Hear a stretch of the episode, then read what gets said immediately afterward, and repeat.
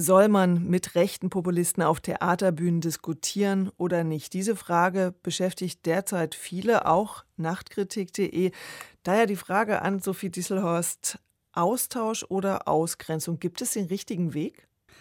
Ja, Austausch und Ausgrenzen, diese beiden Begriffe sind gerade im Zuge dieser äh, jüngsten Diskussion um Zürich ziemlich zerdehnt worden. Die Kritiker dieser Veranstaltung sagten, dass linke Positionen ausgegrenzt würden. Und nachdem auf ihren Druck hin die Veranstaltung tatsächlich abgesagt worden war, wurde ihnen vorgeworfen, dass sie wiederum die Position des AfD-Manns und des SVP-Manns äh, ausgegrenzt hätten. Und alle haben natürlich gesagt, dass es ihnen um Austausch geht. Ähm, also man weiß gerade gar nicht mehr so ganz genau, was diese beiden Wörter eigentlich bedeuten sollen. Ja, aber wie begründen denn die Gegner jeweils? Ein Austausch ist möglich nur, wenn alle Positionen vertreten sind auf so einem Podium?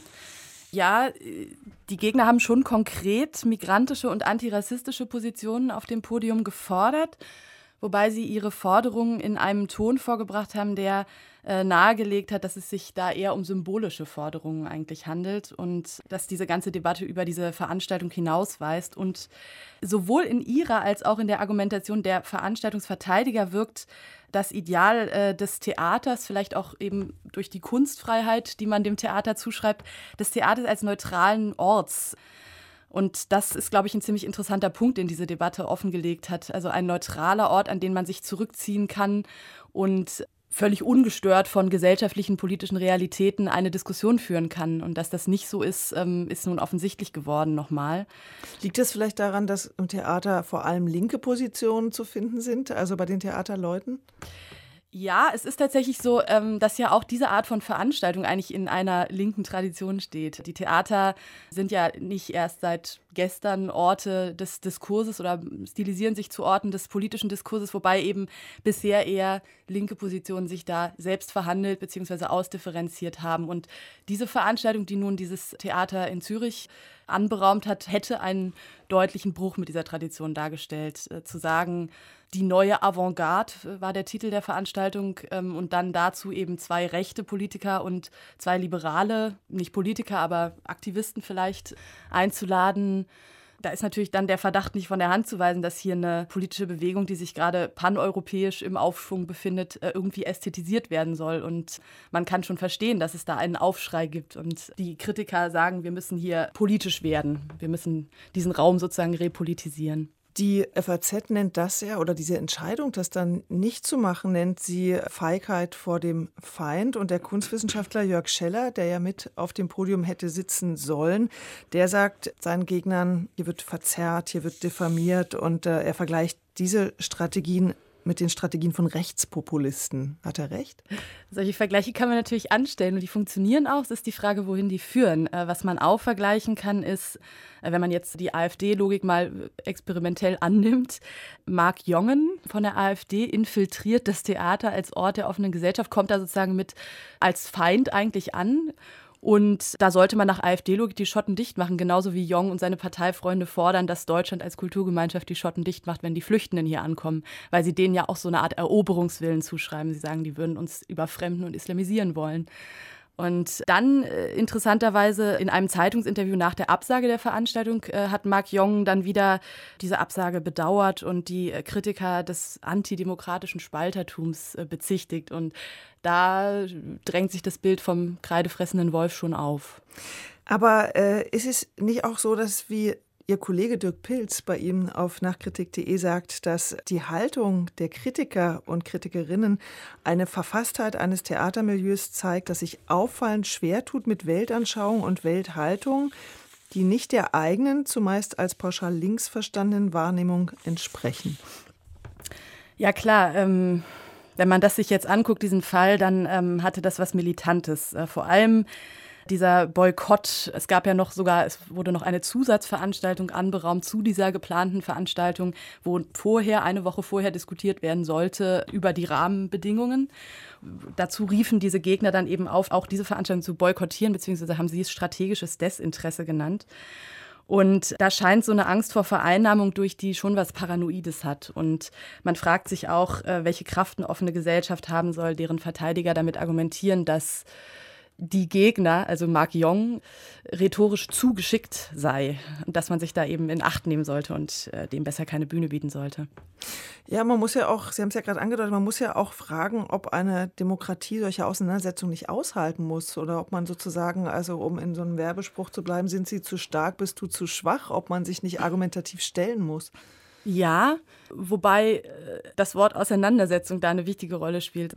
Voraussetzung für eine Auseinandersetzung ist Auseinandersetzungsbereitschaft und die bringt nicht jeder mit, der das behauptet. Und eben bleiben wir an diesem Beispiel Mark Jong, dessen Stichwort ist ja der Thymos, der gesunde Volkszorn, der sich dann ausagiert im Anzünden von Flüchtlingsunterkünften und sich doch ziemlich eindeutig gegen die Idee einer offenen Gesellschaft richtet. Und da ist so ein bisschen die Frage, ob es da wirklich eine Auseinandersetzungsbereitschaft gibt oder ob sich da wieder die Definition dieses Begriffs ähm, trifft mit dem der Veranstalter der Theater. Die ganze Debatte wurde bei Ihnen auf nachkritik.de ja geführt. Wie sind denn da? Es ist ja wahrscheinlich, sind die meisten User von nachkritik.de Leute, die mit Theater zu tun haben. War das dann auch eine entsprechende schlagseitige Debatte? Nee, interessanterweise nicht. Dieses Theatermilieu hat sich durchaus der Selbstkritik fähig gezeigt bei uns im Forum. Also einerseits wurden natürlich die Positionen der Kritiker ausdifferenziert, die sich da auch teilweise selbst zu Wort gemeldet haben. Also zum Beispiel äh, gibt es ein schönes Bild von einem Kommentator, der sagt, sich da eben mit Mark Jong hinzusetzen, ist es wie mit einem, sich mit einem Löwen hinzusetzen und über Vegetarismus zu reden. Dann gibt es aber auch viele Stimmen, die eben genau gerade diesen Punkt der gewaltlosen Gewalt des besseren Arguments immer wieder betonen und sagen, ähm, es kann doch nicht sein, dass wir uns nicht trauen, mit diesen Leuten zu reden. Manche stellen eine Mutlosigkeit fest, andere sind da aktivistischer und sagen, ähm, nein, wir müssen reden und wir müssen uns trauen. Und es melden sich eben auch die Akteure selber zu Wort, also sowohl äh, Vertreter der Kritiker der Veranstaltung als auch aber zum Beispiel Jörg Scheller, der ja auf diesem Podium auch mitsitzen sollte, der hat da auch mitdiskutiert bei uns. Gab es ein Gewicht in die eine oder andere Richtung oder war das eine sehr ausgewogene Debatte? Das kann man bei diesen Online-Debatten ähm, ja schwer so sagen, weil die ja nicht so moderiert oder kuratiert sind. Ich würde sagen, dass die ziemlich ausgewogen war, erfreulich ausgewogen und man beinahe das Gefühl hatte, dass jetzt dieses Podium eben auf anderem äh, Gebiet bei uns ausgetragen wird oder zumindest angefangen wird auszutragen und eben diese ganzen Themen, die dieser Fall, dieser konkrete Fall jetzt erstmal aufgeworfen hat, aber es wird weitere Anlässe geben, da äh, eine Debatte begonnen wurde zu bei uns. Die Einwände von Leuten, die gegen solche Auseinandersetzungen sind oder solche Diskussionen sagen, dass alleine eine öffentlich geführte Diskussion ja schon eine Legitimation darstelle für die Rechtspopulisten. Stimmt das denn? Nee, das glaube ich nicht, dass das stimmt. Stärkt man denn rechte Populisten durch solche Absagen nach bereits angekündigten Veranstaltungen, weil sie sich natürlich dann, wie es Mark Jong ja dann auch getan hat, wunderbar als Opfer darstellen können und natürlich nochmal mediale Aufmerksamkeit bekommen, die ja eigentlich vermieden werden sollte. Ja, bestimmt ist das so, ja. Bestimmt stärkt man die. Das ähm, passt ja eben zu dieser Logik der Ausgegrenztheit. Also äh, wir werden immer ausgegrenzt, aber wir sind eigentlich eben die Künder der Wahrheit und ihr müsst uns folgen und nicht dem Establishment und so weiter. Trotzdem glaube ich, dass es jetzt in diesem Zusammenhang sinnvoller ist, sich darüber Gedanken zu machen, welche Lehren man aus diesem ziemlich exemplarischen Fall ziehen kann. Zum Beispiel vielleicht die Lehre, dass man wenn man in einem Theater sowas veranstaltet, sich ähm, die, dieses Milieu, dieses äh, als links jetzt gescholtene oder zu links gescholtene Milieu nicht darauf vertrauen sollte, dass es sich schon im Publikum dann aufhalten wird und sich äh, artikulieren wird, sondern dass man das auch mit auf so ein Podium bitten müsste, wenn man sich wirklich auseinandersetzen will.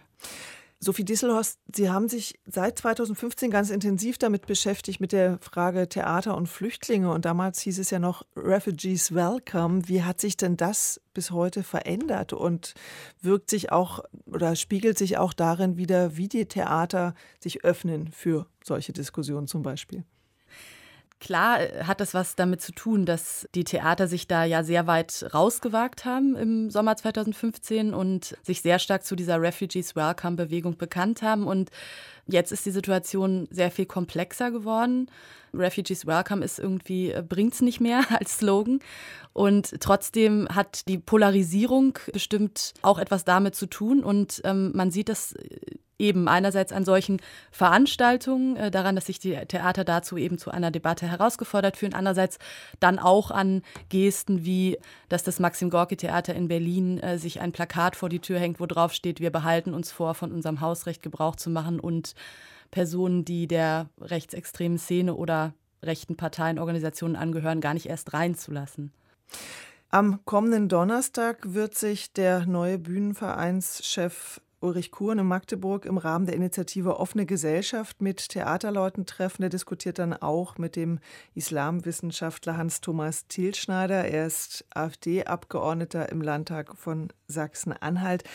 Ist denn diese Form von Diskussion vielleicht der richtige Weg aus der Abschottung? Also wir haben ein relativ klar gewichtetes Podium, viele Theaterleute, Kulturschaffende und dann ein AfD-Mann.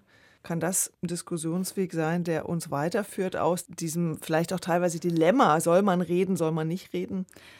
Ja klar, das hat jetzt so ein bisschen sowas von, da wird eine Riesenfront aufgefahren, dass bloß die Deutungshoheit auf jeden Fall bei den Richtigen bleibt. Aber ich denke, man muss es äh, ausprobieren. Man wird sehen, wie das funktioniert. Ich glaube, es ist nicht so schlimm, wenn so eine Veranstaltung mal stattfindet. Davon wird die Welt nicht untergehen.